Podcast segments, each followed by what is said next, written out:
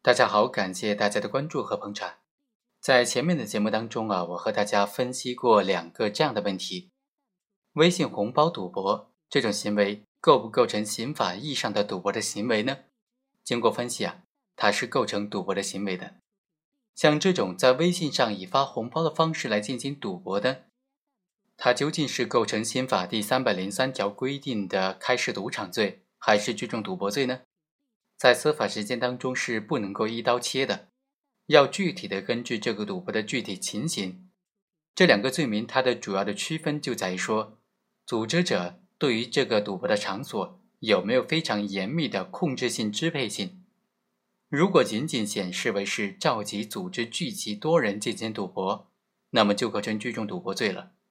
如果对于这个赌博的场所、赌博的内部组织以及整个赌博的活动，都具有明显的控制性、支配性，那么就是开设赌场罪了。所以啊，在微信红包赌博案件当中，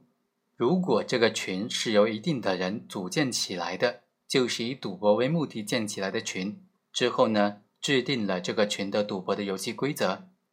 通过一定的分工合作，对群成员参与赌博实施严格的管制，对不遵守群成员的这些人呢，就给予开除出群的惩罚。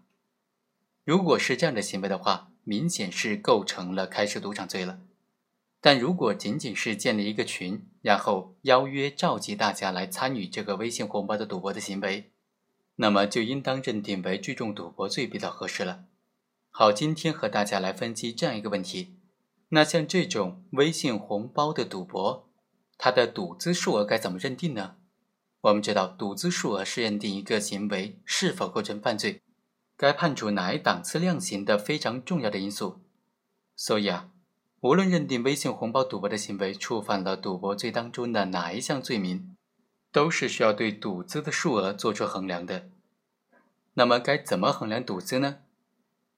司法解释当中规定，作为赌注的款物、换取筹码的款物和赌博赢取的款物，就是作为这种赌资的认定了。但是在微信红包当中呢？它并不存在这些作为赌注的这些款物、换取筹码的款物以及赌博赢取的这些款物，而且不存在网络赌博当中的这种点数。所谓输赢，它最直接的表现就是微信钱包当中数字的变化、数额的变化。所以呢，在认定微信红包赌博犯罪数额，就包括说用于红包发放的金额、参赌者赢取的这些金额。组织者抽取的头利，认定这些数额呢，主要应当根据行为人在参赌期间微信钱包零钱数额的变化来计算出来。但值得注意的是啊，对于这种赌博期间反复的用于发放红包的金额，不能够重复的累计赌资的数额。对于行为人微信零钱钱包里面已经有的，但是还没有用于赌博红包发放，而且并非是赌博收益的这些零钱的金额呢？就更加不应当计算为赌资的数额了。本文作者冯瑶非常感谢作者对这个问题的分析，我们下期再会。